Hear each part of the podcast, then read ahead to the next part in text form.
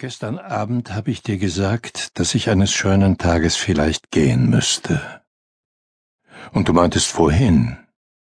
Und ich sagte zu unserem lieben Herrn. Und du meintest, wieso? Und ich sagte, weil ich alt bin.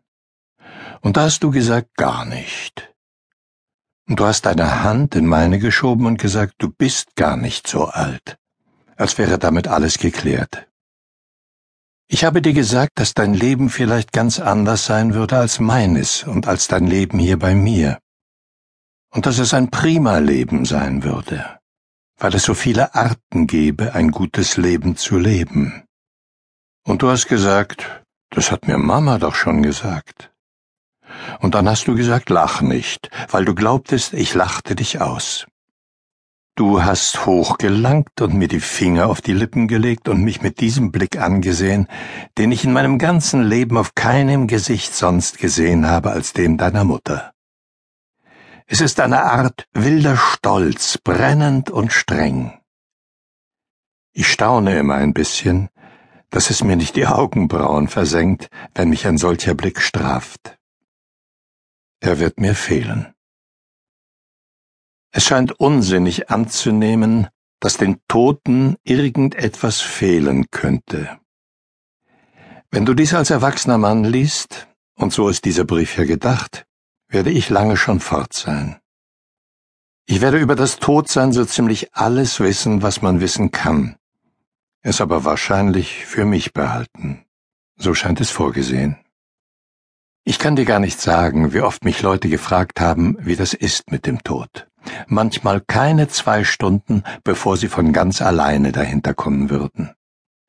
Schon als ich noch ein ganz junger Mann war, fragten mich selbst Menschen so alt, wie ich es jetzt bin, danach, packten meine Hände und sahen mir mit ihren alten, trüben Augen in die Augen, als wüssten sie, dass ich es weiß, und würden sie mich zwingen, es ihnen zu sagen. Ich sagte dann meist, es wäre wie Heimkehren denn in dieser Welt sind und bleiben wir heimatlos, sagte ich meist. Dann ging ich die Straße wieder zu diesem alten Haus hinab, machte mir Kaffee und ein Spiegelei-Toast und hörte, als ich schließlich eines besaß, Radio, und zwar meist im Dunkeln. Kannst du dich an dieses Haus erinnern? Ich denke schon, ein bisschen. Ich bin in Pfarrhäusern groß geworden.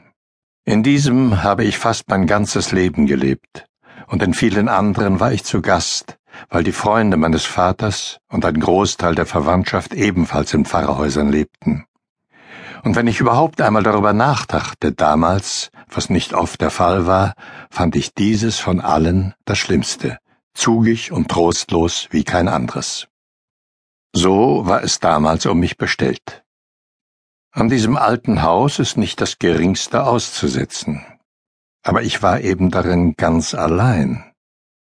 Und das machte es für mich fremd.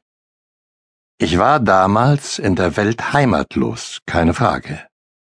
Jetzt nicht mehr. Und nun muss ich hören, dass mein Herz langsam versagt.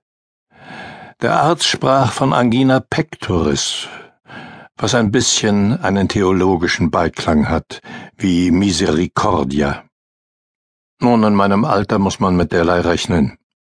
Mein Vater ist alt geworden, aber seine Schwestern haben nicht so arg lange gelebt, eigentlich. Also kann ich nur dankbar sein. Ich bedauere allerdings, dass ich deiner Mutter und dir fast nichts hinterlassen kann.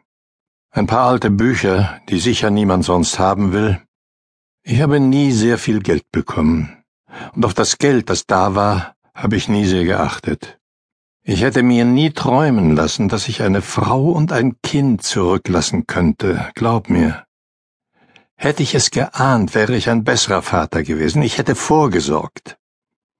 Das wollte ich dir vor allem sagen, wie sehr ich die schweren Zeiten bedauere, die du und deine Mutter gewiss durchgemacht habt, ohne nennenswerte Hilfe von mir außer Gebeten. Und ich bete immer zu. Das habe ich getan, als ich lebte, und das tue ich noch, wenn das nächste Leben danach ist. Ich höre dich mit deiner Mutter reden, dich fragen, sie antworten. Ich höre nicht, was ihr sagt.